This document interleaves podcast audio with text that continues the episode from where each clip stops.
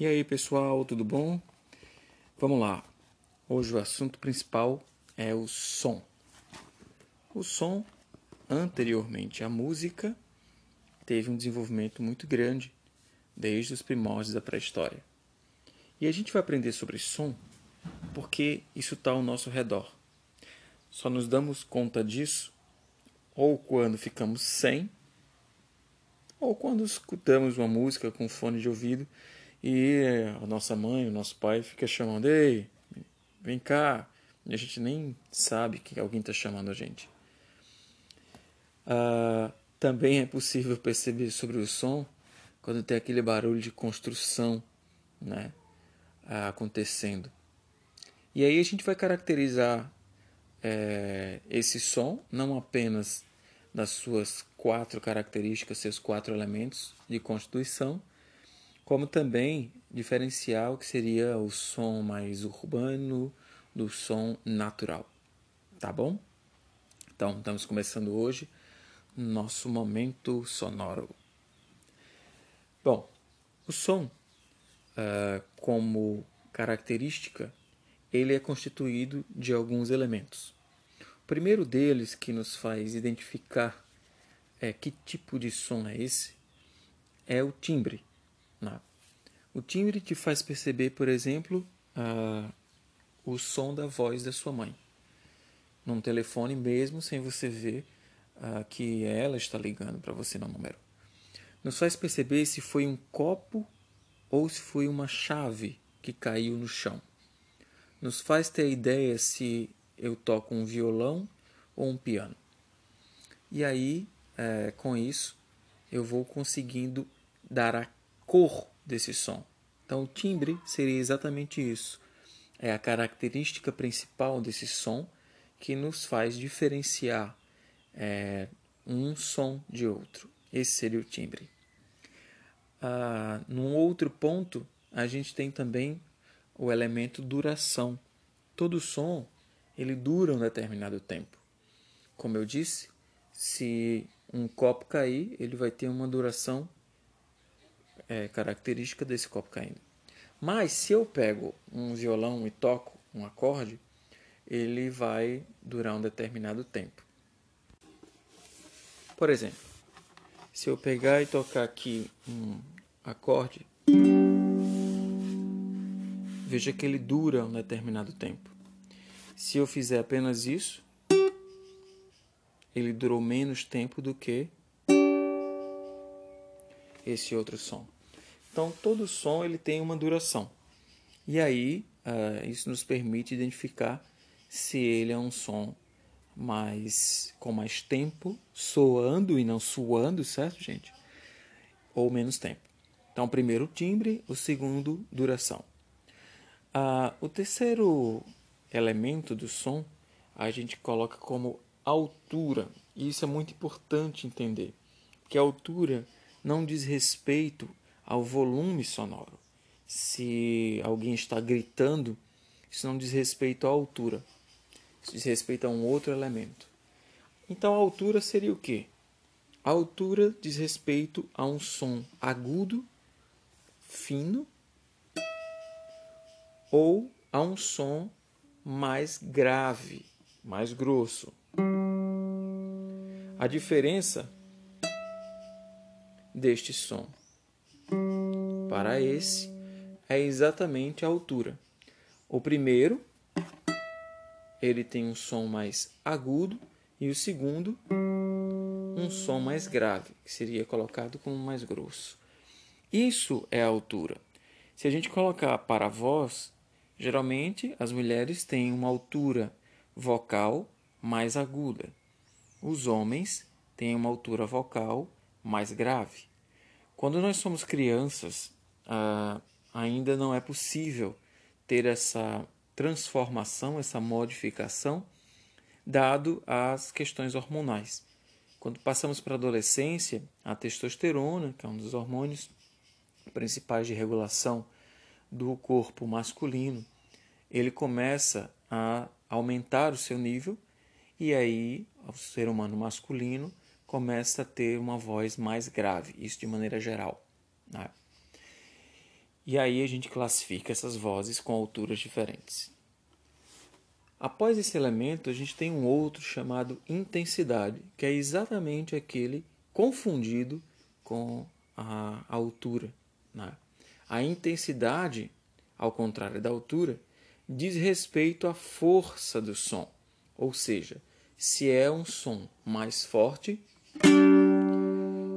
ou se é um som mais fraco.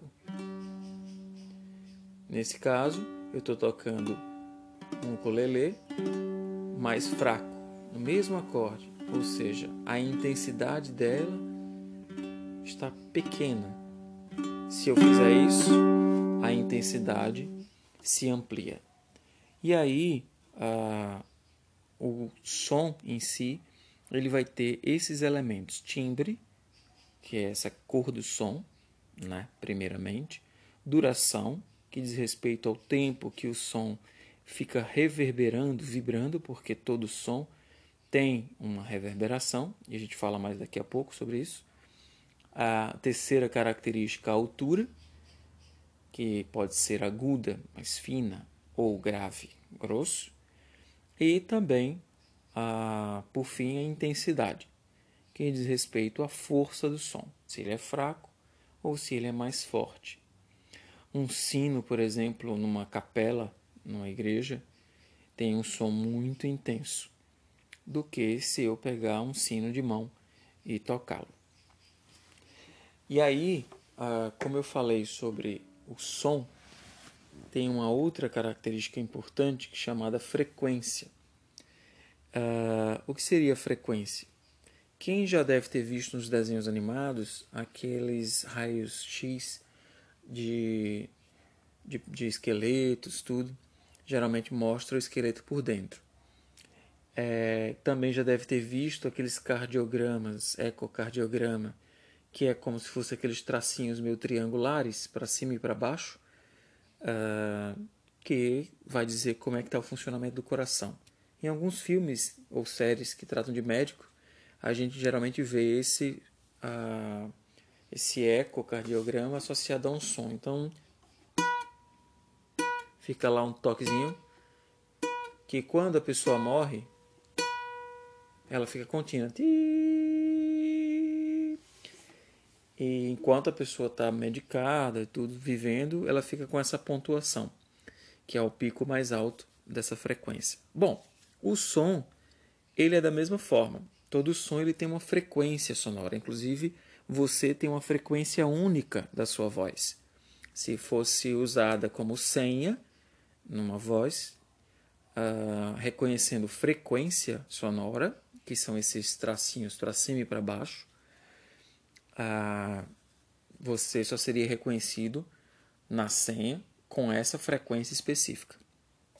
Se outra pessoa, mesmo um imitador, tentasse se aproximar dessa frequência, não conseguiria um imitador geralmente vai tentar imitar o timbre de voz e os jeitos da pessoa falar, mas não consegue alcançar totalmente isso ao se aproximar da frequência.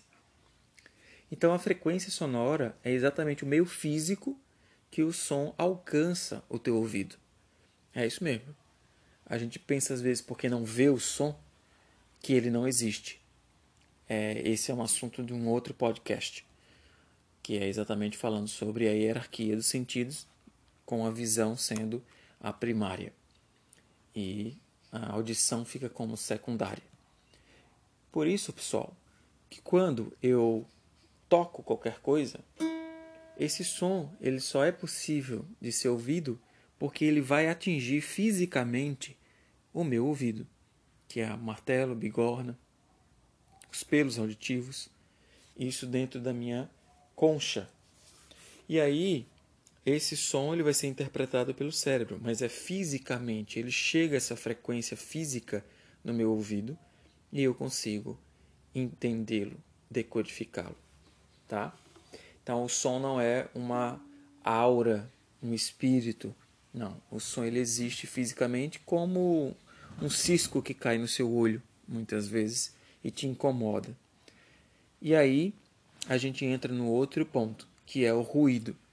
Ah, por que, que alguns sons são agradáveis e outros são desagradáveis. Exatamente por essa característica dessa frequência, que, juntando a intensidade e a sua altura, podem me causar conforto ou desconforto. Algumas pessoas têm a, a palavra é agonia de sons específicos, por exemplo, algumas pessoas ficam irritadas, se arrepiam, ou quando um piloto está riscando um quadro, é, ou uma unha, né, muito utilizada nos filmes de terror, mesmo que seja de comédia. Por que, que isso acontece? Porque eles criam uma vibração sonora desconfortável, com muitas pausas entre eles e ao mesmo tempo é, muito rápidas, que fazem o nosso organismo ficar confuso nessa interpretação. Então, alguns sons muito intensos, por exemplo, um avião decolando, é diferente desse som de, que causa arrepio, mas ele nos dá um, um certo é, uma impressão de um ruído chato porque ele está com muita intensidade e essa intensidade prejudica o nosso uh, raciocínio, já que não estamos apenas com o ouvido funcionando num determinado momento, estamos com vários outros sentidos. E isso causa realmente dor, porque ele vem numa frequência vibratória muito rápida e muito intensa. E assim é com todos os outros ruídos. Qualquer ruído que tenha uma intensidade muito forte ou que seja muito fino, é, ele pode causar um determinado desconforto. No caso da altura, de muito fino, é, quanto mais fino o som, mais essa frequência sonora é agitada, rápida. E aí é, ela vem muito forte também no nosso ouvido. Não de maneira só intensa, como a intensidade, mas de maneira rápida mesmo, que a frequência sonora do agudo, do fino, é mais rápida do que do grave. Muitas vezes é por isso que nós escutamos primeiro, quando um carro de som está passando na rua, e a gente escuta uma música naquele som e ela vai ficando mais grave depois. Ela começa de uma forma mais aguda e depois ela vai ficando mais grave, como se fosse arrastada, porque o som grave ele vai chegando depois. É engraçado isso, né? Mas é verdade. E por fim, o silêncio. Após falarmos de som, de ruído, temos também o silêncio. Existe silêncio absoluto? Não, não existe silêncio absoluto. Se eu fizer silêncio agora,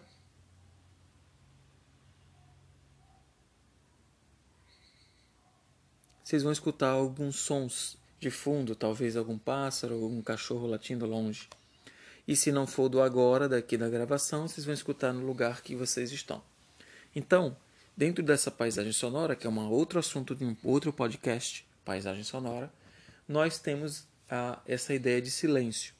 O silêncio ele pode se caracterizar quando há pouca frequência sonora ou pouco estímulos de sons diferentes então a gente tem um determinado silêncio. Mas o silêncio absoluto ele só existe no vácuo, ou seja, é, quando eu não tenho nenhum tipo de organismo naquele espaço, como se fosse inflado totalmente algo.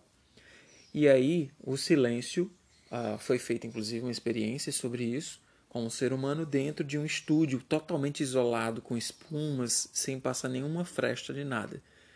E mesmo assim, o ser humano que estava lá dentro começou a ouvir o seu próprio batimento cardíaco, a sua própria circulação sanguínea, o seu movimento respiratório do diafragma com o pulmão inflando e, ah, ou seja, não foi possível identificar esse silêncio absoluto, porque não é o isolamento que vai de um espaço externo que vai nos dar esse silêncio absoluto. Nós temos os nossos próprios barulhos. Inclusive, não escutamos a nossa voz do mesmo jeito nós escutamos completamente diferente e esse é um assunto do outro podcast. Bom, pessoal, nós ficamos por aqui hoje. Vimos sobre os elementos do som, que são quatro, mas também falamos sobre ruído e sobre o silêncio.